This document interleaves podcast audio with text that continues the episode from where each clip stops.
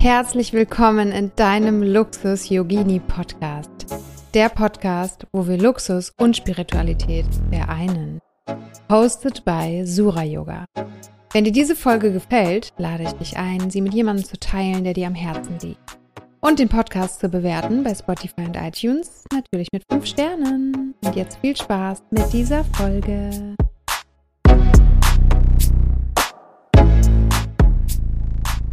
Herzlich willkommen, Annalena und Raimo, in meinem Luxus Yogini Podcast. Schön, dass ihr heute da seid. Ihr seid live in Mexiko und ich durfte euch dort auch treffen vor ein paar Wochen und euch kennenlernen und eure Beziehungen. Und es hat wirklich sofort gematcht. Jan und Raimo, Julia und Annalena, wir hatten so eine schöne Zeit. Danke nochmal. Schön, dass es euch gibt. Und ihr habt euch mit dem Thema Beziehungen auf den Weg gemacht. Wenn ihr möchtet, stellt euch gerne einmal vor für die Community. Warum Beziehung? Wer seid ihr? Mhm. Ja, erstmal vielen Dank für die Einladung, ja, liebe Julia. Wir freuen uns sehr, heute hier zu sein, weil ähm, zum einen war es mit dir persönlich ganz schön, aber jetzt natürlich auch äh, online und beruflich verbunden zu sein. Äh, mega, mega schön. Ja, wir sind aus dem eigenen äh, Schmerz, glaube ich, beide zum Beziehungsthema gekommen. Also ich vor einigen Jahren, als ich noch in meiner letzten Partnerschaft war und, und so gemerkt habe, irgendwie bekomme ich hier gar nicht das, was ich will. Irgendwie kann sich das doch eigentlich ganz anders anfühlen. Warum ist das so anstrengend? Warum ist so viel Drama? Warum ist so viel Streit? Warum versteht mein Partner nicht, dass ich irgendwie mich weiterentwickeln will, dass ich irgendwie beruflich was anderes machen möchte? Und da habe ich irgendwann dann angefangen, mich zu fragen, was das Ganze mit mir zu tun hat, nachdem ich das erstmal eine ganze Weile auf ihn projiziert habe. Und ähm, habe mich dann getrennt. Es war aber ein langes Hin und Her mit der Trennung. Und ähm, wir waren damals äh, interessanterweise schon befreundet. Und ein Jahr später, nachdem ich mich getrennt habe, ähm, hat sich dann aus unserer Freundschaft äh, eine Beziehung und auch eine Business-Beziehung entwickelt. Und das ist jetzt schon vier Jahre her, ne? Und seitdem sind wir sozusagen ein, ein Business und ein Liebespaar und ähm, durften für uns einfach feststellen, wie schön es sein kann, wenn du eine Co-Creation-Partnerschaft hast. Also wie viel dadurch möglich wird und wie viel halt auch ne, im Kontrast zu vorher halt auch nicht möglich wird oder wie viel Energie du auch verlieren kannst. Also das ist meine Story, aber vielleicht wirst du noch mal kurz hinzufügen. Ja, bei mir auch long story short. Ich hatte äh, eine Trennung, die sehr, sehr schmerzhaft war. Also vor allem für meine damalige Ex-Partnerin. Das war, da kann ich mich noch dran erinnern, ähm, als ich ihr das mitgeteilt habe, als ich quasi schon aus der Beziehung raus war und eigentlich nur noch den letzten Schritt war, das ihr mitzuteilen. Ähm, da ist sie zusammengebrochen. Das war ganz, äh, ganz, ganz ähm, schrecklich, die so zu sehen. Und ich habe mir geschworen, ich will das nie wieder erleben. Und das Schlimme war, ich habe es nochmal erlebt. Ich war wieder in einer langfristigen Beziehung und es war wieder das gleiche Muster. Und irgendwann kam für mich dann so dieser Punkt, wo ich gemerkt habe, die, die Freundin, also die, die Partnerin damals, die haben gewechselt. Meine Lebenssituation hat sich gewechselt. Also die eine Beziehung war damals in der Schule, dann im Studium, dann irgendwann auch, als ich gearbeitet habe. Ähm, ich hatte sonst keine anderen Themen im Außen für die, die ich hätte irgendwann noch verantwortlich machen können, dass ich, dass ich das nicht hinbekomme, für mich eine erfüllte Beziehung zu leben. Und dann habe ich gewusst, wenn doch alles andere im Außen nicht das, nicht das Thema sein kann, wenn die Partnerin wechselt, alles andere, dann ist die einzige Konstante ich. Und da war für mich so der Moment, wo ich mir damals geschworen habe, nicht wieder in dieses Muster zu fallen. Es ist wieder passiert. Ich muss mich jetzt mit dem Thema auseinandersetzen. Ich muss wirklich das Thema jetzt für mich auf die Kette kriegen. Und das war das Schöne, ähm, wir leben so ein bisschen in so einem Hollywood-Mythos. Da wird nur der Richtige kommen und das war für mich auch. Da wird nur die Richtige kommen und dann, dann funktioniert Partnerschaft irgendwann. Und wenn es halt nicht funktioniert, dann liegt es halt an ihr oder an dem Partner. Und für mich war dann klar, nein, es ist lernbar, es ist möglich. Das Problem in Anführungszeichen ist nur, dass wir es nicht vorgelebt kriegen. Wir kriegen vorgelebt, dass du studieren kannst, dass du dir einen Job lernen kannst, dass du irgendwo in eine Ausbildung gehst, dass du sonst irgendwas machst du bist an einem Punkt, du willst irgendwas lernen, ah, okay, dann lerne ich das irgendwo, dann gehe ich da in die Uni oder dann gehe ich da in die Ausbildung oder dann hole ich mir den Mentor. Aber das Thema Beziehung ist noch irgendwie so ein bisschen, da leben wir alle oder viele noch so ein bisschen in der Vorstellung, ja, wird schon. Ne? Da kommt so eine richtige Partner oder ich muss nur noch warten oder ja, irgendwann kümmere ich mich mal drum. Ähm, und deswegen war, als wir dann uns miteinander um das Thema auch gekümmert haben und vor allem, und dann bin ich auch fertig mit der Vorstellung, ähm, weil wir gewusst haben, okay, wenn wir jetzt all in gehen, also wir haben eine Freundschaft gehabt, wir haben dann eine, eine business Partnerschaft angefangen. Also wir haben zusammen Business gemacht, wir hatten eine Agentur und dann haben wir gemerkt, oh, da ist noch mehr, da sind Gefühle. Und dann war für uns die Entscheidung, was machen wir jetzt?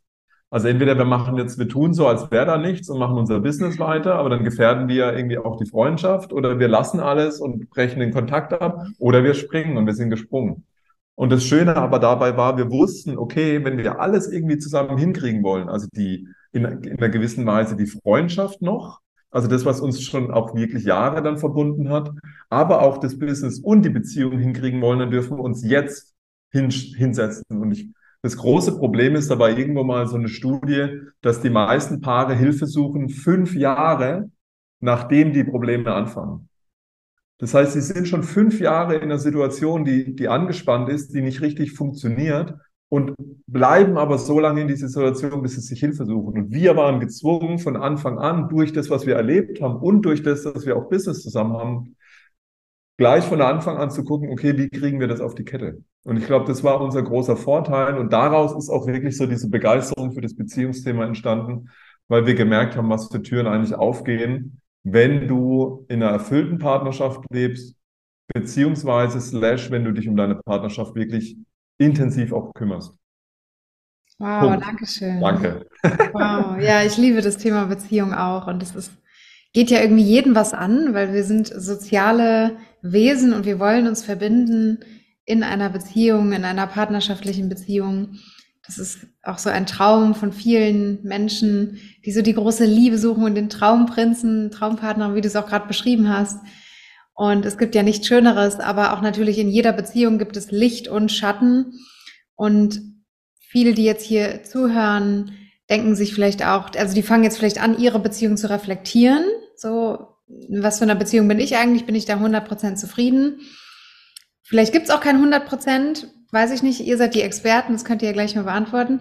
Aber mich interessiert mal, weil du hast gerade gesagt, wenn man sich in seiner Beziehung, also man muss sich um seine Beziehung auch kümmern und auch dran arbeiten was, wieso bleibt man denn noch in einer Beziehung, wenn man nicht mehr dran, wenn, wenn beide irgendwie nicht mehr dran arbeiten oder nur noch einer? Also was, was könnte es für Gründe geben?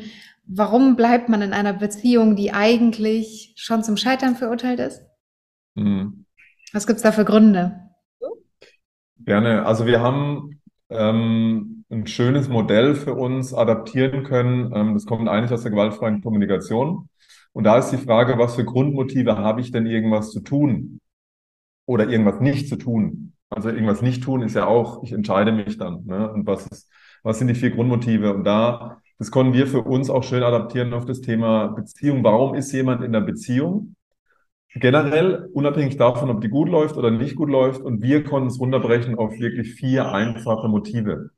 Und ähm, das sind Schuld, Scham, Angst oder aus der Liebe heraus. Ähm, und um da Long Story Short zu machen, die ersten drei sind eher Toll. schmerzhafte Motive. Also da darf man dann sich schon fragen, sind, möchte ich aus diesem Grundmotiv wirklich in der Partnerschaft sein? Ähm, und wenn wir da mal ganz kurz reingehen mit ein paar Beispielen, das wäre, warum könnte ich aus Angst in einer Beziehung sein? Das ja. ist. Also wenn ich zum Beispiel Angst habe, alleine zu, alleine zu sein. Oder ich habe Angst, ähm, dass es mir finanziell dann schlecht geht das ist halt so wichtig. Also wir können auch alles gleichzeitig haben. Wir können auch sagen, ich bleibe, ich, natürlich habe ich auch noch Liebe. Ne? In der Regel ist es auch nicht so schwarz und weiß. Ich bleibe jetzt nur aus der Angst oder nur aus der Liebe oder ich gehe die Beziehung ein nur aus der Angst oder nur aus der Liebe, sondern es geht wirklich darum, mal für sich. Und da kann jetzt ja jeder, der zuhört, einfach mal reinfühlen, mit was er, mit was er oder sie resoniert.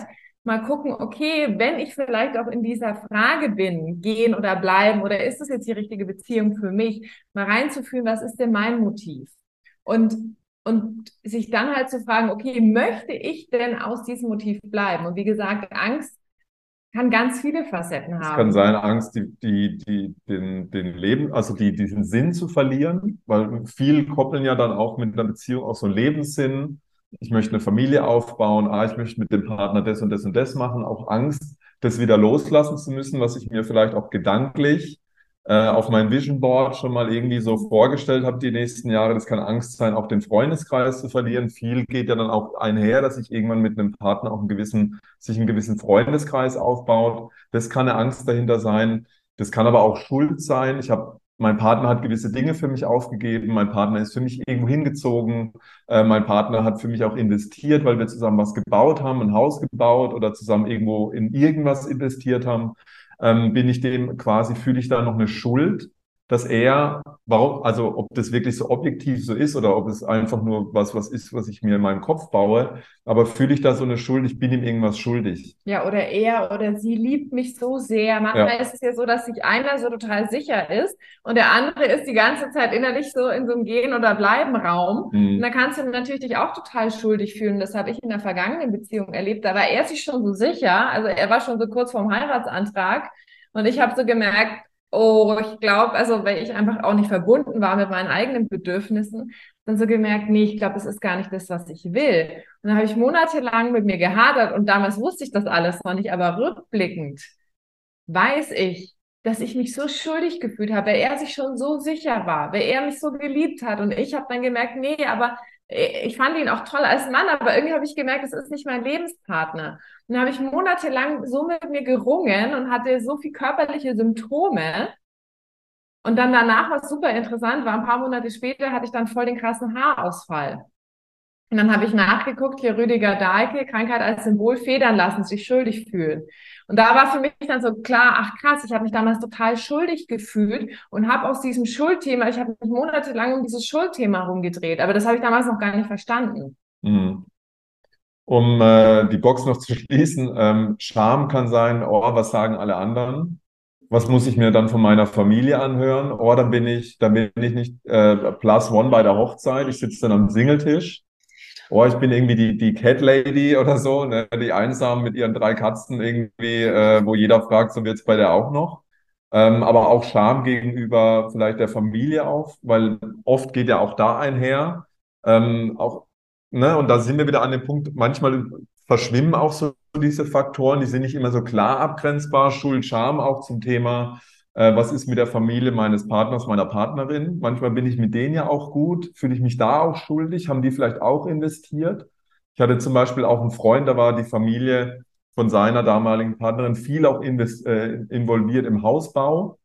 Ne, plötzlich habe ich auch noch die mit in diesem ganzen Thema drin. Ähm, Scham auch mir gegenüber, muss ich es mir eingestehen, dass ich es nicht hinkriege.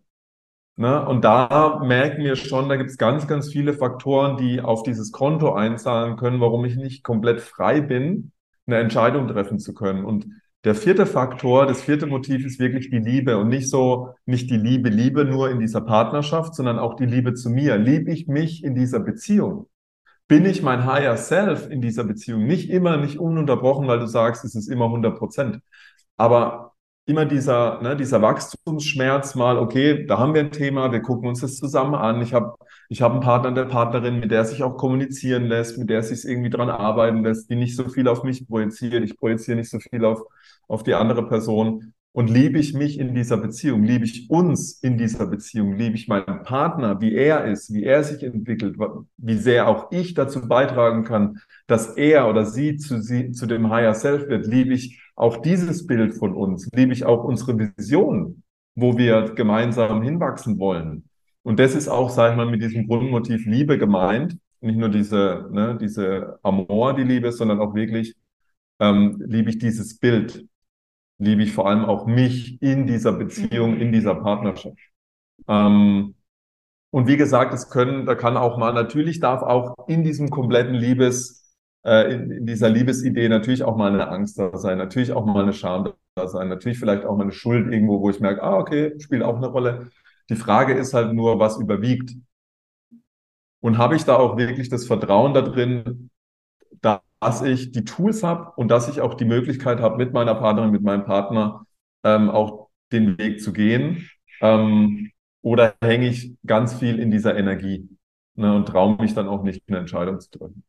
Ja. Wow, vielen Dank. Ja, richtig toll. Ich glaube, da können sich viele mit identifizieren. Und Annalena, du hast gerade eben so schön diesen Begriff genommen. Gehen oder bleiben Raum.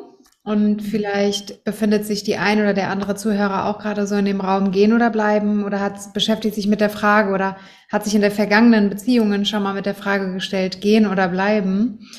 Gibt es denn so Red Flags, wo ihr sagen würdet, wenn das passiert, solltest du auf jeden Fall gehen. Gibt es so etwas oder ist alles wirklich so individuell, dass du sagst, hör auf dein Gefühl und oder mach den und den Test oder mach den kinesiologischen Test oder habt ihr da irgendwelche Tipps, wo ihr sagt, wenn das ist, auf jeden Fall bleiben und wenn das ist, dann auf jeden Fall gehen. Und ich weiß, ihr habt ja auch einen Kurs dazu, der mhm. ähm, Gehen oder Bleiben Kurs.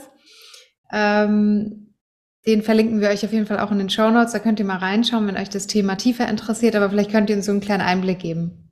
Mhm. Also wir hatten es ja auch vorher schon mal, bevor wir jetzt ins Interview gegangen sind, was natürlich eine Red Flag ist, ist natürlich immer körperliche Gewalt, aber es kann ja auch, also es kann ja auch im Zusammensein, kann ja auch emotionale oder psychische Gewalt da sein. Und da ist ja immer die Frage, wo fängt die an und wo hört die auf? Und das ist auch gar nicht ähm, gar nicht so leicht äh, zu sehen oder zu verstehen, weil wir ja auch in diese Beziehung reinkommen mit unseren Kindheitsprägungen.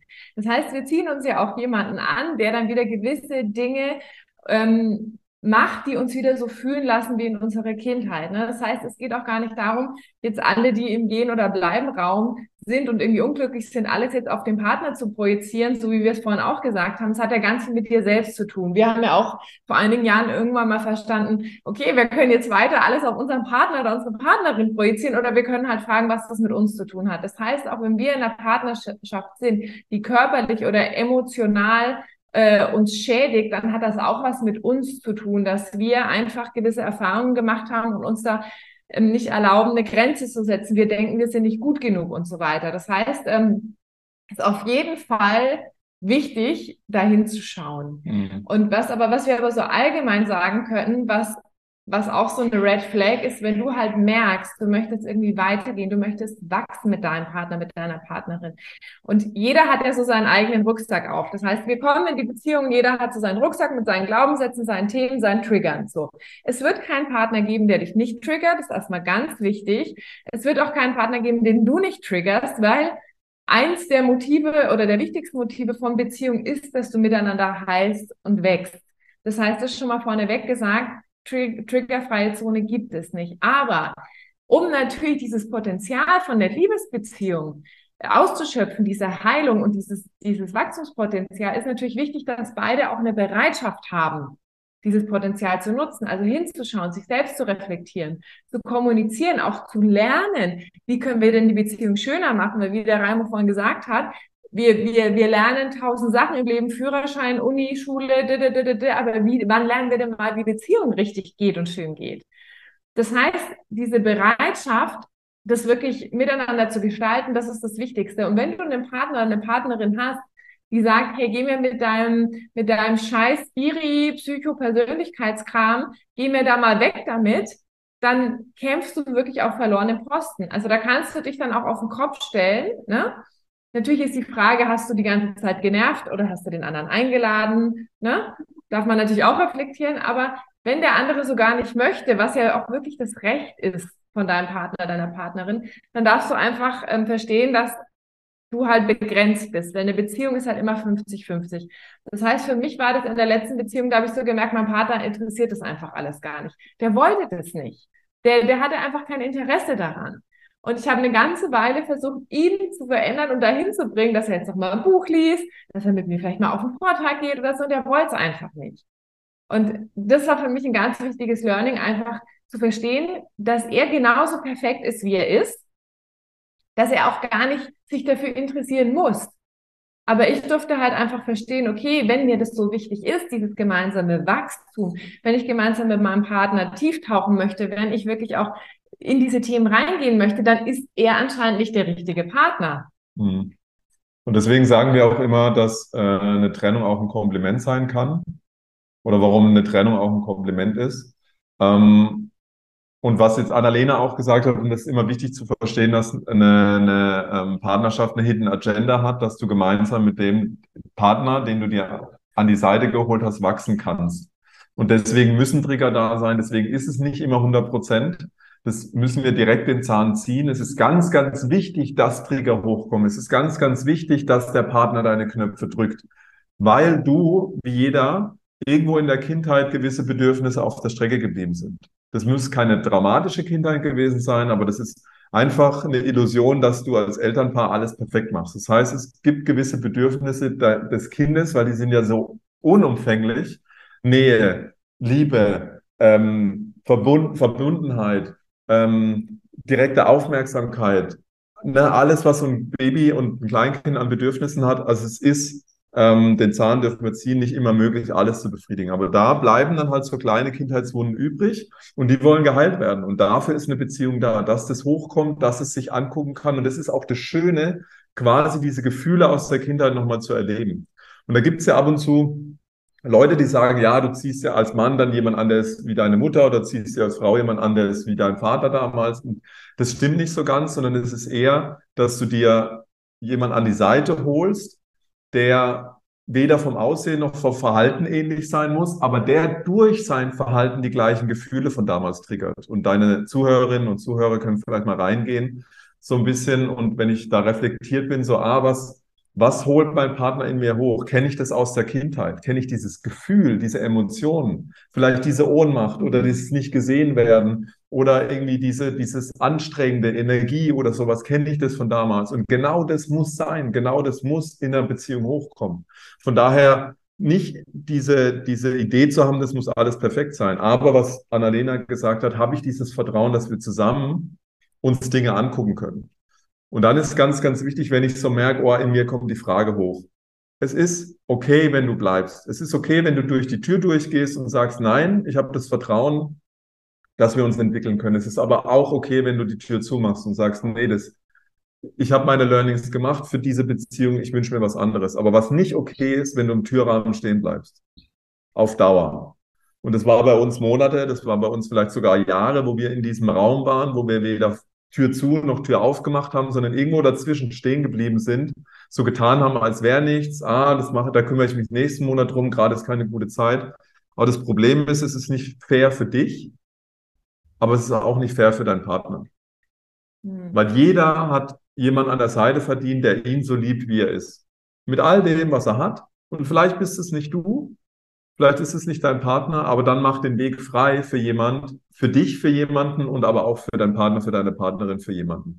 Und deswegen ist es so wichtig, dass wir sagen, wenn es irgendwann hochkommt und es ist, das ist normal, dass irgendwo du auf deiner Beziehungsreise Learnings machen willst, dass irgendwo mal auch vielleicht die Frage kommt, ist es jetzt das Richtige, ist es nicht das Richtige, ähm, dahin zu gucken da wirklich deine Learnings mitzunehmen, da ähm, dir jemand an die Seite zu holen oder deine Arbeit zu machen, Bücher zu lesen, wirklich Zeit und auch Fokus zu investieren, ähm, ja, dich dem Thema auch zu widmen und dann durch die Angst hindurchzugehen, durch die Scham, durch die Schuld hindurchzugehen und dir deine, äh, deine Themen, dein, wir sagen immer so schön, deinen Shit auch wirklich anzugucken. Ähm, ja, weil im Türrahmen stehen einfach nicht fair ist.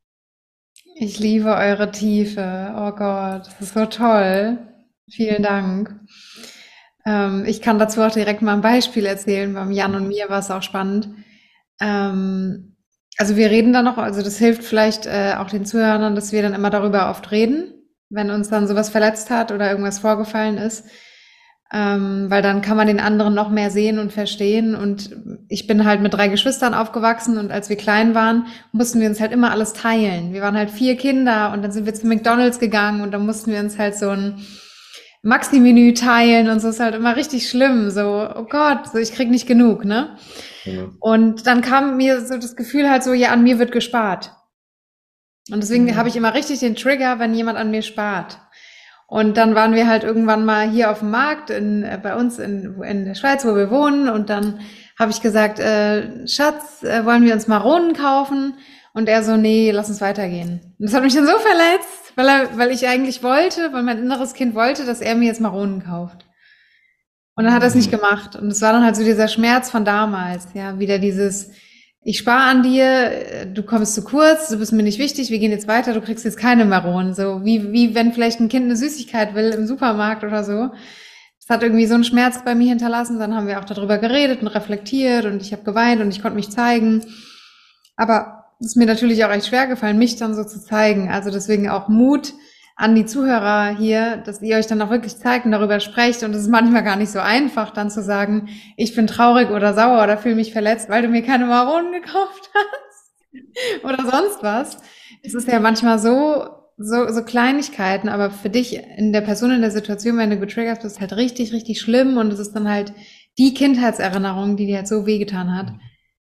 Und und das schöne Beispiel, und danke auch für, für dieses Beispiel, weil ich glaube, damit wird es auch wirklich plastisch, ähm, weil wir ja dauernd über Trigger sprechen in der, in der Szene, Trigger hier, Trigger da, Trigger dort. Und das Schöne ist ja, das nochmal wirklich zu verstehen, was ist in Anführungszeichen auch wirklich ein Trigger ist. Eine Situation, die von außen gar nicht so, also für, für einen Dritten, wo, wo sagen würde, was ist, was ist jetzt mit ihr los? Wieso, wieso ist sie jetzt traurig, aggressiv? Vielleicht weint die wegen Maron, so, hallo, ne? Äh, und dann ist es aber halt für dich eine komplette Situation, die irgendwas hochholt, was, wie du gesagt hast, aus der, aus der Vergangenheit ein Erlebnis, ein, Trauma in Anführungszeichen. Ich bin nicht, ich bin nicht wichtig genug, an mir wird gespart. Und das, und genau das sind diese Punkte, warum wir uns die Partner anziehen, die wir anziehen. Ja. Und deswegen ist ja, ähnelt der Jan dein Papa oder deiner Mutter optisch? Wahrscheinlich nicht, 100 Prozent. Ähm, verhält er sich immer so wie die? Nein, aber er tut Dinge, er macht Dinge, er macht aber auch Dinge nicht, wie dir zum Beispiel Maronen kaufen, um genau diese, diese Punkte nochmal zu drücken, damit wir Erlebnisse haben, wo wir sagen, oh krass, was ist denn jetzt eigentlich hier los? Und dazu brauchst halt auf beiden Seiten auch wirklich, und das ist der Punkt, wo wir sagen, auch das wäre in Anführungszeichen eine Red Flag, habe ich da dieses Vertrauen, dass wir in einem ruhigen Moment da nochmal drüber sprechen können, dass mein Partner sich das anhören kann weil für ihn ist es ja eine unbedeutende Situation. Oft triggern wir ja und merken es ja gar nicht, merken es erst an der Reaktion im Außen beim Partner oder bei der Partnerin. Mhm. Und an für sich ist das irgendwo eine Red Flag, habe ich dieses Vertrauen, dass wir nicht jetzt drei Tage so tun, als wäre nichts oder uns streiten und dann aber nie an diesen Kern kommen, sondern wir streiten dann an der Oberfläche, ja, aber, und du willst aber, willst nie Geld ausgeben, ja, aber ich bin dir nicht wichtig. So, aber dann, was liegt denn da drunter? Darunter liegt nicht der Jan oder du, sondern was habe ich in der Kindheit erlebt. Ja. Na, und das ist dieses Schöne, dann da reinzugehen und dann zu sagen, okay, was ist denn da eigentlich? Was liegt denn da drunter? Was habe ich denn erlebt, was jetzt wieder hochkam? Und das Zweite ist, und das ist das ganz Wichtige, dann rauszufinden, was kann dein Partner, im Beispiel jetzt, was könnte der Jan tun in einer gewissen Weise? Was brauchst dann, damit er dazu beitragen kann, dass es heilt? Genau. Weil ansonsten wird das Thema ja wiederkommen. Es wird irgendwann wieder eine Situation kommen, wo, wo an dir gespart wird. Und dann ist die Frage, was kann mein Partner tun? Was brauchst, damit er darüber hinauswachsen kann? Ja. Ähm, und das ist das, das ist das Schöne, ähm, warum, was auch in dieses Geht oder Bleiben auch mit reinspielt. Ja. Habe ja. ich da dieses Vertrauen. Danke nochmal. Richtig gut erklärt. Ja. ja. Danke für dein Beispiel. Ja, das macht sehr. Macht sehr, sehr. sehr ja. genau das. Ja, und deswegen bin ich auch froh, weil ihr auch gesagt habt, was öffnet der Partner dir denn für Räume? Bin ich auch froh, dass ich mit meinem Partner darüber reden kann, dass er mich dann versucht zu verstehen und dass er mich sieht, dass er mir zuhört. Und der, der Partner könnte ja auch einfach sagen, äh, was hast denn du für ein Problem? Kümmer dich mal um deinen eigenen Scheiß. Ich, ich habe Besseres zu tun, als mich jetzt hier um dein Maronenproblem zu kümmern. Könnte ja auch sein, ja. Ich glaube, da gibt es viele da draußen, die dann sagen, die das dann so abtun und runterdrücken und sagen, ja, ist ja auch dein Problem, ist ja eigentlich auch mein Problem, aber der Partner triggert das ja in mir und deswegen finde ich es auch schön, mit dem Partner auch darüber zu sprechen. Ja. Und da ist aber auch der eine Punkt, was du noch sagst. Der Partner könnte ja sagen, ja, was interessiert mich dein scheiß Moronenproblem? Ja, und natürlich braucht es eine gewisse Basis an Reflektiertheit, auch ein gewisses Kenntnis so über dieses äh, Kindheitstraum und was habe ich als Kindheit erlebt und inneres Kind und so weiter. Natürlich braucht es in einer gewissen Basis auf Seiten des Partners auch, damit er diese Empathie entwickeln kann. Aber ganz, ganz wichtig ist auch da wieder Eigenverantwortung zu ja. übernehmen, weil in diesem, in diesem, ich heile aus meinen Kindheitsverbunden raus und mein Partner ist glücklicherweise die nervige Person, die diese Knöpfe drücken kann, was ja wirklich dann in dem Moment so obernervig ist. Und da ist aber das Thema, übernehme ich Eigenverantwortung, dass ich auch wirklich das entsprechend kommunizieren kann. Und da fängt erstmal die Reise wieder bei uns an. Dass du merkst, ah, okay, warum triggert mich dieses Thema eigentlich? Worum geht's hier eigentlich? Habe ich, weiß ich, mit was ich es verknüpfen kann aus der Kindheit? Und dann erst, wenn ich mich auf einer Basis auf diesem, ich möchte mich wirklich um diese Themen kümmern, ich übernehme Eigenverantwortung, ich projiziere es nicht auf dich, dass du mir jetzt keine Maronen kaufst, kann ich dann auch meinem Partner wirklich davon erzählen aus dieser Kindheit. sitze ich dann in diesem Kommunikationsmoment da und sage, du, lieber Jan, oder ne, ersetze das durch deine Partnerin, durch deine Partnerin, du lieber XY. Weißt du, wie es ist? Weißt du, das geht eigentlich gar nicht um die Maronen. Aber ich nehme dich mal kurz mit auf die Reise, wie, wie ich meine Kindheit erlebt habe. Und dann war das. Und wir hatten das mit meinem Ding. Und es ist nicht so nur so, dass ich drei Geschwisterpaare habe, sondern dann gab es diese Erlebnisse. Und dann war das bei meinen Eltern so. Und dann war vielleicht auch, meine Eltern waren sehr beschäftigt. Und wenn wir dann mal weggegangen sind, irgendwie, dann war ich immer die eine von vielen. Und das hat mir so als Kind gefehlt, dass ich irgendwie gesehen werde und dass ich dann auch mal ein Kids-Menü für mich bekomme und dass ich das, und wenn ich es dann wirklich schaffe, aus dieser, aus dieser wirklich ähm, empathischen Ebene heraus mit meinem Partner zu kommunizieren, dass er sich wirklich in diese Situation mit, mit reinversetzt fühlt, dass er mich fühlt, dass er meine kleine Julia wirklich mal erleben kann, der es damals die sich damals nicht sehnlicher als das und das gewünscht hätte. Dann erst komme ich an den Punkt, dass mein Partner erkennt, oh krass, ich fühle dich, ich fühle die kleine Julia, die da sitzt, die traurig ist, die weint, weil sie sich einfach mal von ihren Eltern gesehen fühlen möchte. Dann habe ich meinen Partner an dem Punkt, dass er sagt, wow, ich habe vorher nicht fühlen können, warum das für dich so wichtig ist, aber jetzt fühle ich es. Und jetzt können wir uns gemeinsam die Frage stellen, okay, was kann ich denn jetzt tun, damit sich die kleine Julia in der großen Julia gesehen fühlt und heilen kann. Ja. Und da fängt aber die Reise bei mir an. Wenn ich das nicht vorbereiten kann, wenn ich das nicht, nicht greifen kann, wenn ich auch aufgrund des Schmerzes da eigentlich gar nicht hin will an diesem Moment, ja. dann schaffe ich es auch nicht, dass mein Partner sich wirklich mit mir verbinden kann und merkt, wie wichtig mir das ist. Hm. Ja, und dann ist es natürlich leicht, und da war ich auch tausendmal in der, in der gleichen Situation, ist es natürlich einfach, zu sagen, ja, der versteht mich ja nicht.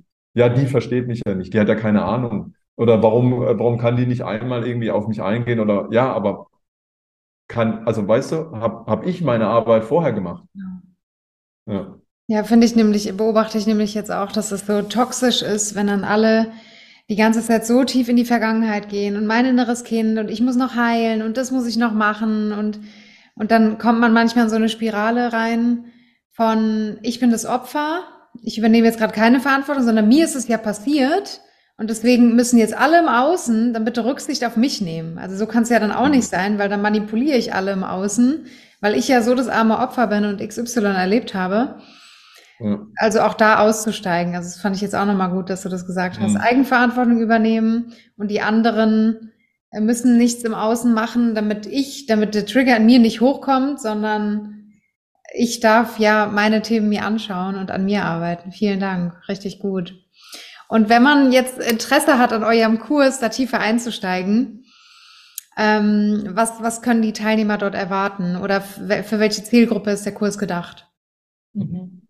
Also im Prinzip ist der Kurs für, für jeden, der in diesem Türrahmen steht. Also jeder, der sich entweder du fragst dich die Frage erst kürzer oder du, du bist vielleicht schon länger mit der Frage beschäftigt, vielleicht Wochen, vielleicht Monate, vielleicht Jahre, dann ist dieser Kurs wirklich für dich, weil es geht einfach darum, dass du für dich entweder, wie der Raimo vorhin gesagt hat, eine klare Entscheidung triffst, gehe ich in den Raum rein oder gehe ich aus dem Raum raus, weil dieser, dieses im Türrahmen stehen und dieses gehe ich oder bleibe ich und dieses ganze Gedankenkarussell über die Beziehung. Ja, wenn mein Partner so wäre, ja, wenn das so wäre, das ist auch eine der tollen Fallen, diese Wenn-Dann-Falle, in der wir dann hängen, dann sind wir nicht im Jetzt, sondern in der, ja, in irgendwie einer optionalen Realität. Ähm, für die Leute ist es, weil da kannst du so viel Energie verlieren. Und das ist das, was wir, ich weiß nicht, ob wir es vorher schon gesagt haben, deine Partnerwahl und wie deine Beziehung ist, hat halt so einen großen Impact auf dein gesamtes Leben, auf deine Gesundheit, auf deinen Erfolg, auf deine Erfüllung, ob du deinen dein Purpose lebst oder nicht. Und wenn du aber ganz viel Energie verbrätst, weil du im Türrahmen stehst und ich weiß, ob du rein oder raus sollst und sich ganz viel Gedanken dauernd um die Beziehung kreisen. Das ist ja ganz viel Raum, der in deinem Leben eingenommen wird und natürlich auch ähm, auch Lebenszeit, die du irgendwie deinem Partner so ein bisschen stiehlst, in Anführungszeichen, was wir vorhin hatten mit dem Fairness-Thema, weil der andere ja auch irgendwo auf einer gewissen Ebene fühlt, es ist kein Hell Yes da, es ist kein Hell Yes auf der anderen Seite. Und für alle diese Menschen ist dieser Kurs, also die ja. wirklich in diesem Türrahmen gerade stehen. Egal ob verheiratet, egal ob langfristige, kurzfristige Beziehung, auch für jemand, wie damals beispielsweise ich in der Situation, der gesagt hat, oh, jetzt habe ich das immer wieder erlebt, dass ich immer wieder der war, der im Türrahmen steht. Vielleicht bin ich gerade nicht in einer Beziehung oder es bahnt sich gerade eine Beziehung an, aber ich will um Gottes Willen jetzt meine Arbeit machen und gucken, dass mir das nicht wieder passiert. Auch für die Person, um, sage ich mal, vergangene Themen auch nochmal sich anzugucken. Warum bin ich da denn immer wieder reingekommen in diese Situation und was kann ich jetzt tun, damit ich nicht da reinkomme? Ähm, ob hetero, ob LGBT äh, egal was für ein Beziehungsmodell du fährst, für all die, ob jung, ob alt, für all die, die irgendwo in dieser Situation sind oder waren und jetzt eine andere Option, jetzt eine andere Wahl treffen wollen für ihre Zukunft. Ähm, für die ist der Kurs und was wir gemacht haben, ist aus unserer Erfahrung, aber auch aus der Arbeit mit Tausenden von Menschen über unseren Podcast, über Seminare, über Workshops, über Kurse. Ähm, was sind wirklich diese sechs Schritte, damit ich zu meiner richtigen, ich nenne es mal die richtige Entscheidung komme, ohne dass ich Angst haben muss, dass ich es irgendwo bereue oder auch, dass ich meinem Partner unnötig wehtue. Und da haben wir wirklich die sechs Schritte destilliert, die es braucht. Wie komme ich denn dahin von meinem, ich stehe jetzt im Türrahmen hin zu, ich treffe die Entscheidung. Und es kann in beide Richtungen gehen. Also wir sagen nicht, du musst dich jetzt trennen und wir bringen dich dahin. So, wie kannst du dich jetzt irgendwie glücklich trennen? Sondern wie kommst du aus dem Türrahmen raus und kannst für dich die Entscheidung treffen, die sich für dich, vor allem auch für dein Herz, richtig anfühlt. Genau. Mega toll, das klingt richtig gut. Und wir haben auch einen Rabattcode für euch, den machen wir euch auch in die Show Notes rein. Da könnt ihr dann noch ein bisschen sparen und euch dann auf jeden Fall den Kurs gönnen. Cool, vielen Dank. Und nochmal, ich habe noch eine wichtige Frage. Ich, als wir, als ich euch live in Mexiko getroffen habe, hat Raimo dieses Modell mir erklärt mit diesen Bedürfnissen und äh, also wenn wenn etwas im Raum steht, zum Beispiel der eine will ins der eine will ins Kino und der andere will aber nicht ins Kino, dann dass man da dieses Bedürfnis nochmal hinterfragt, warum will der eigentlich der andere ins Kino? Kannst du das nochmal erklären, weil ich glaube, das ist auch ein schönes nochmal ein schöner Beziehungstipp. Für alle, mhm. die in einer Beziehung sind oder die sich noch eine Traumbeziehung gerade manifestieren. Das fand ich total toll. Das hat mich mega inspiriert für euch. Ja, du erklärst es schön. Ähm, genau, auch was, was wir adaptiert haben aus der gewaltfreien Kommunikation. Mega für uns ein riesen, riesen Eye-Opener, der mhm. ganz, ganz viel auch für uns in der, in der Partnerschaft geschiftet hat, ist der Schlüsselunterschied oder Schlüsselunterscheidung zwischen Bedürfnisse und Strategie. Und das ist eins der größten Probleme und auch eins der größten Streitfaktoren in dem Thema Partnerschaft, aber auch in anderen Beziehungen. Also ich habe ja auch Beziehungen zu meiner Familie, ich habe Beziehungen zu Kollegen, ich habe Beziehungen zu Freunden, ist, dass wir, wenn wir uns streiten, immer nur auf Strategieebene streiten und nie auf Bedürfnisebene ein Streit existiert. Und um jetzt den Unterschied nochmal klar zu machen, ist, dass in diesem Modell ähm, Bedürfnisse sind haben vier Faktoren. Bedürfnisse sind allgemein. Wir alle haben Bedürfnisse. Bedürfnisse sind abstrakt. Da gehen wir nochmal rein. Bedürfnis wie, ich, ah, ich bräuchte Freiheit. Oder ich bräuchte jetzt Verbindung. Oder ich bräuchte ähm, jetzt Ruhe. So kann sich ja jeder mit diesen Bedürfnissen äh, identifizieren. Gibt es eine Julia, die nie mal Ruhe braucht? Nein. Gibt es einen Raimo, der nie mal Verbindung möchte? Nein. Gibt es einen Raimo, der nie das Bedürfnis hat nach Nahrung? Nein. Also das heißt, jeder Mensch hat die gleichen Bedürfnisse. Natürlich mal unterschiedlich. Mal, mal habe ich, wenn ich einen Tag nichts esse, natürlich ein größeres Bedürfnis nach Nahrung, manchmal ein bisschen weniger. So, jetzt ist aber das Problem, dass Bedürfnisse, was ich ja gesagt habe, in der Definition abstrakt sind. Das heißt, wenn die Julia sagt, ich habe jetzt gerade ein Bedürfnis nach Freiheit, habe ich keine Ahnung, was das für dich heißt. Was heißt Freiheit für die Julia jetzt in diesem Moment? Was heißt Freiheit generell für die Julia als Bedürfnis oder für den Raimo? Oder auch noch einfacher, was heißt das Bedürfnis nach Nahrung? Ist es eine Pizza? Ist es Pasta? Ist es ein Salat? Ist es ein Schnitzel? Ist es Pommes? Und das wiederum sind aber die Strategien.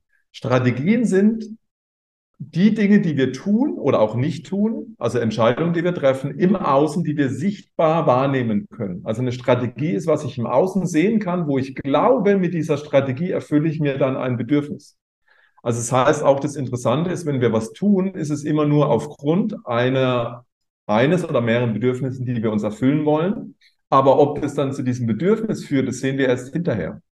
Ne? Also Nimm doch erstmal das Beispiel. Ich glaube, das ist ein bisschen abstrakt ja, zu verstehen. Das Beispiel? Beispiel mit dem Kino, was die Julia vorhin schon so schön eingeleitet okay. hat. Ähm, Also wenn wir jetzt zum Beispiel, jeder, stellt euch vor, ihr kommt jetzt von eurer Arbeit nach Hause, irgendwie am Abend, ja. ähm, und das Beispiel ist, dass jetzt der Partner sagt, oh, ich habe jetzt Bock auf, auf Kino. Und der andere sagt, oh nee, Kino, also ich habe gerade irgendwie Bock auf alles, aber ich habe keinen Bock auf Kino. Ich will vielleicht äh, gar nicht raus oder ich will vielleicht irgendwie tanzen gehen. So, und dann ist aber das Thema, das ist die Strategie. Das ist das, was ich im Außen sehen kann. Da so, streitet man sich um die Strategie. Genau, und sagen, oh nee, ich habe aber keinen Bock auf Kino. Ja, wie, du hast keinen Bock auf Kino? Nie, wir gehen nie ins Kino. Wir, wir, waren schon seit zwei Wochen nicht mehr im Kino und du hast mir versprochen, wir gehen mal wieder ins Kino. Also, wo, wo findet der, der Streit statt, wie du gesagt hast, auf Strategieebene? So, dann ist aber die Frage, was ist das Bedürfnis dahinter? Der eine sagt, oh, ich will ins Kino, weil ich möchte jetzt irgendwie entspannen. Der andere sagt, ah, ich würde aber lieber tanzen gehen, weil ich habe gerade ein Bedürfnis nach Abenteuer oder nach Verbindung mit dir. So, und dann merken wir, ah, okay, Verbindung mit mir habe ich auch. Ich würde gerne auch mit dir ins Kino. Also Verbindung passt bei uns beiden. Aber der eine hat eher das Bedürfnis nach Entspannung, der andere vielleicht eher das Bedürfnis nach Abenteuer. Aber dann streiten wir uns plötzlich nicht mehr auf Strategieebene, sondern können uns mit dem, mit dem Bedürfnis von dem anderen verbinden. Und dann findet eine ganz andere Ebene statt. Dann habe ich natürlich immer noch das, den Faktor, okay, wie komme ich jetzt zur Entspannung, wie kommt der andere jetzt zu seinem Abenteuer? Aber das Schöne ist, sobald wir den anderen, den Partner sehen können, wirklich auf Bedürfnisebene, dann kommt ganz viel Entspannung schon mal in dieses Thema rein. Dann ist nicht mehr die Tension, dass ich an meiner Lieblingsstrategie festhalten muss. Ne, dann, dann halte ich nämlich an meiner Lieblingsstrategie fest, es muss Kino sein, weil nur im Kino erfahre ich meine Entspannung. Und dann bin ich plötzlich wieder bereit, mit dem anderen mehr, zu, mehr ne, in Austausch zu gehen. Ah, okay, für dich ist Entspannung wichtig. Können wir vielleicht morgen ins Kino gehen? Passt es für dich? Und heute gehen wir tanzen. Oder lass uns heute tanzen gehen, aber dann hätte ich gern von dir äh, irgendwie, dass wir Entspannung suchen. Oder haben wir vielleicht gar, wirklich gar nicht so dieses Bedürfnis nach Verbindung? Dann geh doch du mit einer Freundin tanzen und ich gucke, dass ich mit dem Kumpel ins Kino gehe. Mhm. Und das ist jetzt ein bisschen einfach ausgedrückt, das ist ein plakatives Beispiel, aber wirklich dieses, hinter jeder Strategie stehen Bedürfnisse, auch hinter einem Nein. Also wenn du Nein zu mir, zu meinem Kino sagst, ist es ein Nein zu meiner Strategie, aber nicht ein Nein zu meinem Bedürfnis. Ja. Und da, wenn wir das auch trennen können, weil äh, ein Nein ist auch immer ein Ja zu einem anderen Bedürfnis. Ne? Wenn mein Partner Nein sagt, ist es, weil er eigentlich Ja zu seinem Bedürfnis sagen will, das, das dahinter liegt. Und diese Schlüsselunterscheidung zu machen, das ist jetzt natürlich ein bisschen schnell, ein bisschen in diesem Podcast, wenn wir da Übungen dazu machen, wenn man dann auch wirklich reingeht, okay, was sind denn eigentlich Bedürfnisse? Weil da sind wir wieder an dem Punkt, wir lernen es nie. Ja. Wir lernen es in der Schule nicht, wir lernen es auch nicht von unseren Eltern, wir lernen es auch nicht von unserem Umfeld. Kein Blaming, kein Shaming an die Eltern, die haben es auch nie gelernt, aber wir dürfen jetzt halt in eine Generation reinwachsen, die einfach mehr eine Bedürfnisbildung auch bekommt. Ja. Und wie kann ich die kommunizieren? Und die vor allem, und da sind wir wieder am Punkt Eigenverantwortung, da darf ich bei mir anfangen. Bevor ich, bevor ich verlange, dass mein Partner meine Bedürfnisse erkennt, die ich selber gar nicht weiß, weil ganz oft will ich irgendwas und habe keine Ahnung, warum ich das eigentlich will. Und erwarte aber dann, dass mein Partner mit verbundenen Augen ähm, Dartpfeil schmeißt und dann aber ins Schwarze trifft obwohl ich selber nicht die Eigenverantwortung übernehme. Und deswegen war das so ein Gamechanger für uns auch in der Partnerschaft Bedürfnisstrategie, weil du ganz viel über dich selber lernst und dann auch ganz viel über deinen Partner lernen kannst. Ja, mega hilfreich. Richtig ja. gut, danke. Und das kann man ja eben, wie du auch schon gesagt hast, nicht nur in der Partnerschaft anwenden, sondern auch in allen anderen Beziehungen. Richtig toll, ja. danke. Und das Spannende ist halt, wenn wir halt wirklich, auch wenn wir mit jemandem grollen oder uns jemand nervt oder was macht, wo wir ne, eine Bewertung drauf haben und sagen, oh, warum hat er das gemacht? Dann können wir uns einfach mal reinfühlen, okay, also wir wissen es ja nicht, aber wir können vermuten, welches Bedürfnis dahinter liegt. Ja. Also zum Beispiel, wenn jemand zu spät kommt, können wir sagen, was so unzuverlässig, so ein Scheiß geht gar nicht, was für ein Arsch oder so. Dann sind wir jetzt wieder in der Bewertung. Aber wenn wir natürlich reingehen und sagen, okay, was ist denn vielleicht ein Bedürfnis dahinter? Dann ist vielleicht für die Person Flexibilität oder Leichtigkeit, weil oder weil sie vorher noch was anderes machen musste, wo wir sagen, hey, vielleicht auch da ähm, ja Leichtigkeit halt, ne, das noch zu erleben. Ähm, und damit können wir uns auch verbinden, weil wir haben ja auch alle ein Bedürfnis nach Leichtigkeit und Flexibilität. Dann kann ich immer noch Grenzen ziehen, kann ich immer noch fragen, möchte ich dann trotzdem, ne, dass er mit meiner Zeit so umgeht, aber trotzdem kann ich erstmal diesen Groll loslassen und kann dann ganz anders halt auch mit dieser Person kommunizieren, kann sagen, ey, ich glaube, dir geht es einfach Flexibilität, Leichtigkeit. Aber mein Bedürfnis ist halt auch, dass ich meine Zeit wertschätze, also Wertschätzung, Respekt auch von dir. Wie finden wir denn eine Lösung? Ist ganz anders als, ey, du kommst immer zu spät, Alter, du nervst mich, du, ja. Du Depp oder was auch immer und glaubst, wer, wer glaubst du eigentlich, wer, wer du bist, hier mich zehn Minuten warten zu lassen, ist halt eine ganz andere Ebene, mit der Person zu sprechen. Weil sobald ich in die Bewertung reingehe, ist beim anderen eh schottendicht. Entweder er nimmt die Bewertung an, aber dann ist, sag ich mal, das Gefühl, das er dann mit mir als Person hat, nicht mehr so eine schöne, die er mit mir verbindet, wenn ich so mit der Person umgehe, oder er geht halt in die Verteidigung. Aber dann habe ich keine Basis, mit der Person eigentlich normal zu sprechen. Mhm. Und auch ein Beispiel ist, wenn ich der totale Anti-Raucher bin und ich finde Rauchen übel eklig und scheiße, aber dann trotzdem mal zu fragen, okay, warum raucht denn eigentlich einer? Da ja. ist Entspannung dabei, Vielleicht, da ist aber auch Verbindung dabei. Also das Rauchereck war früher ja irgendwie, ne, da war ja der Großklatsch und Ratsch dabei. Waren die cool. Vielleicht auch Genuss dabei, was auch immer da dabei ist. Aber sobald ich halt mal auf die Ebene gehe und sage, okay, ich finde irgendwas nicht cool, aber ich kann mal gucken, was für ein Bedürfnis könnte dann dahinter stehen. Und Entspannung, äh, Verbindung und irgendwie Genuss habe ich auch, aber halt nicht mit der Strategie rauchen. Ja. ja. Mega gut, danke. Vielen Dank. Das wird bestimmt echt vielen Paaren hier weiterhelfen. Also danke, dass ihr da so viel preisgebt und mit uns teilt. Das ist richtig toll. Also es ist ja schon Transformation in einem Podcast. Richtig mega. Ja.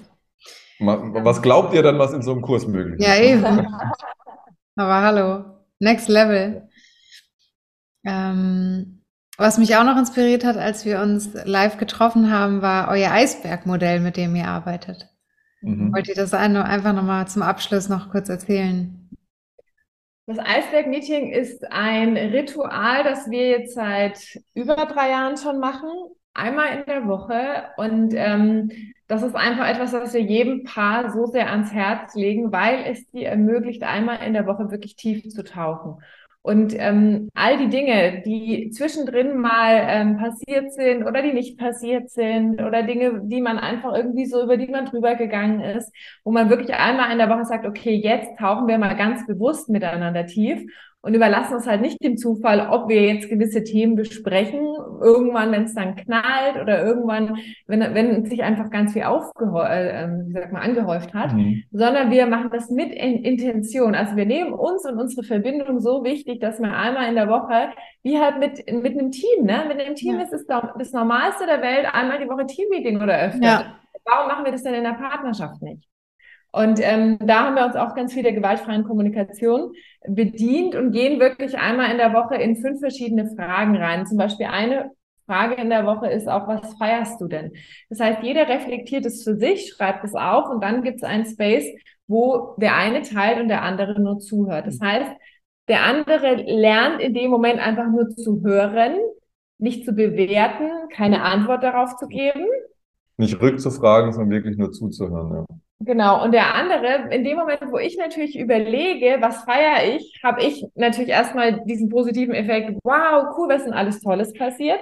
Und dann kann er aber auch über mich lernen, was fand ich denn besonders feierwürdig. Ja, wir denken ja oft, wir kennen unseren Partner so gut. Wir wissen genau, wie der tickt. Ich kenne dich doch. Einen Scheiß kennen wir den. Wir kennen uns ja selber manchmal gar nicht.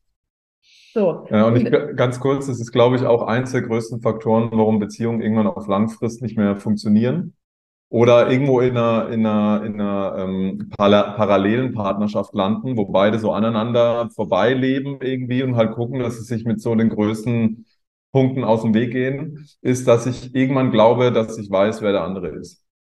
Also, dass ich die Offenheit verloren habe und die, diesen, dieses Eagerness, so diesen mhm. Wunsch, den anderen wirklich, oh, ich will mehr von dir lernen. Ich will wissen, was in der Julia los ist. Ich will wissen, was in dem Jan los ist. Ja. Oh, was, was bewegt den gerade heute? Was bewegt den die letzte Woche? Weil der Jan ist ja auch eine Person, die sich ändert und ich bin eine Person, die sich ändert und Dinge vor einem Jahr können heute ganz anders sein. Ich glaube, wenn das verloren geht, dann bin ich irgendwann an dem Punkt, da geht es in eine Richtung, die ich, glaube ich, nicht haben will in der Partnerschaft. Und das Eisberg-Meeting ist wirklich für uns die kraftvollste Stunde oder halbe Stunde, du kannst auch kürzer machen, als Paar, weil das eben auch das trainiert. Immer wieder offen zu sein, den anderen wieder neu kennenzulernen, wieder zu erfahren, was ihn bewegt hat die letzten Woche, wieder Überraschungen und Aha-Momente zu haben durch diese fünf Fragen, die wir haben, wo wir sagen, wow, jetzt habe ich wieder was Krasses von dir gelernt. Ich habe wieder gemerkt, was sich verändert hat. Ich habe auch reflektiert. Das ist also nicht nur, viele von dir wissen ja, wie, wie wichtig auch Wertschätzung da draußen ist ne? und Dankbarkeit und sich wertschätzen und reflektieren und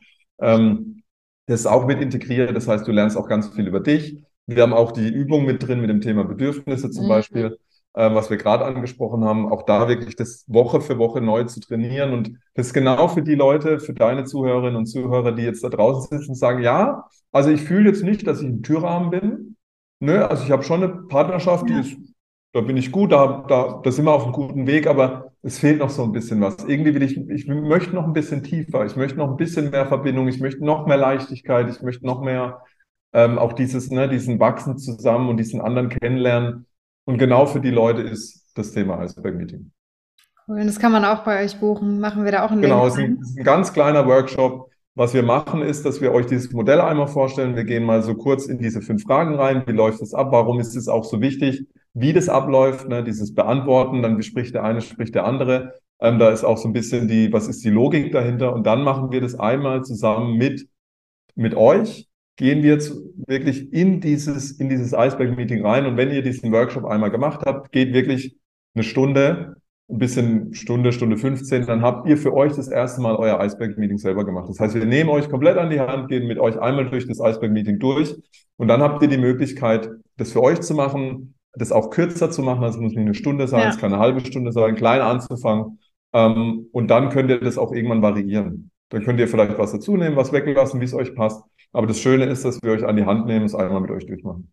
Ja, richtig cool. Ja, das klingt echt verlockend. Mega wichtig, sich immer wieder zu reflektieren und auch so schön, dass du gesagt hast, den anderen auch immer wieder der, mit Offenheit begegnen und nicht dann sagen, das ist der, der immer zu spät kommt, das ist der, der immer langsam ist, das ist der, der nie die Spülmaschine ausräumt oder so, ja. sind ja, ja auch so. Manifestiere ich mir ja auch. Ja. Also meine Manifestation, das wissen wir alle. Ähm, und wenn ich da nicht offen bin, dann manifestiere ich mir halt wieder die gleiche Schleife, ja, genau. die Platte hängt an und hängt und hängt. Dann hat der andere genau. ja gar nicht die Offenheit, sich zu verändern. Ja. Mhm. ja. Und sagt der andere, hast du dir manifestiert? Hier kriegst du. Ja, ja, genau. Eben, ja. Ja, spannend. Ähm, vielen Dank, richtig gut. Der Jan und ich, wir haben das auch mal gemacht, so als es dann ums Thema ging, äh, wollen wir heiraten, wollen wir Kinder, wollen wir ein Leben zusammen haben, haben wir uns dann auch mal so die wichtigsten Lebensfragen mal so aufgeschrieben, so Impfen, ja oder nein, äh, Kindererziehung, wie, wie stellen wir uns das vor, wo wollen wir leben, wollen wir mal im Ausland leben, wollen wir heiraten oder nicht, ähm, sind wir offen für eine offene Beziehung und einfach mal so Lebensfragen haben wir uns mal so aufgeschrieben und die hat dann jeder für sich beantwortet. Also ein bisschen ähnlich auch wie das Modell. Und danach haben wir uns das dann so vorgestellt. Und es ist auch mega spannend und richtig schön. Und total wichtig, ja, den, den anderen auch erstmal so zu lassen, in seiner Energie und in seiner Antwort. Und danach sich das dann so zu präsentieren. Das war auch richtig heilsam. Ja, cool. Ja, ihr Lieben, habt ihr noch ein Abschlusswort für die Zuhörerinnen und Zuhörer? Was liegt euch noch auf dem Herzen aus Mexiko? Also ich glaube, dass also die wichtigste Message für uns im Thema Partnerschaft ist wirklich, dass es kein Produkt des Zufalls ist, sondern dass es wirklich wichtig ist, wenn du fühlst, dass du mehr möchtest oder dass du etwas anderes möchtest, dann darfst du dafür losgehen, dann darfst du dir dafür die Werkzeuge suchen, dann darfst du dafür dir jemand an die Seite holen und wirklich lernen, wie das geht. Und dann wird sich das auch verändern. Also wirklich aus diesem Hollywood-Mythos auszusteigen und zu sagen, ja, wenn der Richtige kommt, let it go. It ain't happening. Wirklich nicht. Und auch wenn wir zum Beispiel auch, auch beim Thema Trennung haben wir oft die Illusion, ja, ich trenne mich und dann wird alles gut. Nein, du nimmst dich wieder mit in die nächste Partnerschaft. Das heißt, es geht immer um dich. Es geht immer um dich, um deine Beziehungsprogramme. Es geht um dich und um, um deine Kommunikationsfähigkeiten. Es geht um dich und deine Klarheit. Und, und that's where the magic happens. ja. ja bleibt gar nicht mehr anders so viel dazu zu sagen, sondern was wir propagieren wollen, was wir in die Welt tragen wollen, ist das Thema, ähm, wir haben noch kein besseres Wort, aber Beziehungsprophylaxe. Ja. Also sich wirklich regelmäßig um wirklich die Beziehung zu kümmern, ähm, nicht erst, wenn das Kind in den Brunnen gefallen ist, ähm, sondern weil wir einfach nur jeden Tag erfahren dürfen, was durch so eine Partnerschaft möglich ist. Was passiert, wenn du jemanden an der Seite hast, der dir die Räume öffnet, mit dem du zusammenwachsen kannst, äh, mit dem das Leben einfach viel bunter ist. Und was Annalena gesagt hat, da beginnt die Reise bei uns. Es ist die spannendste, die schönste Reise, äh, die schönste Expedition, die du machen kannst zu dir selber. Ähm, und äh, ja, und da haben wir Lust, alle, die wollen, auf diese Reise mitzunehmen. Ähm, wir merken auch, dass die, unser Zeitgeschehen geht immer mehr in das Thema Beziehung rein, also Beziehung zu uns, Beziehung zu, zum Partner, zu, zu der Welt. Ähm, und da freuen wir uns auf alle, die mit auf die Reise kommen, zur Beziehungsreise, zur Beziehungsprophylaxe. Wenn da, da draußen irgendjemand ein besseres Wort hat zu ja, schickt uns. Schickt uns Beziehungsvorsorge, ähm, genau, da geht ein bisschen sexier. Ein bisschen sexier brauchst, ja. Ja, genau. Ja. Vielen, vielen Dank. So ein wichtiges Thema. Danke, dass ihr dafür losgeht. Und ich habe euch ja live erlebt und ihr lebt das wirklich mit Haut und Haaren. Das war einfach richtig toll, die Zeit mit euch zu verbringen.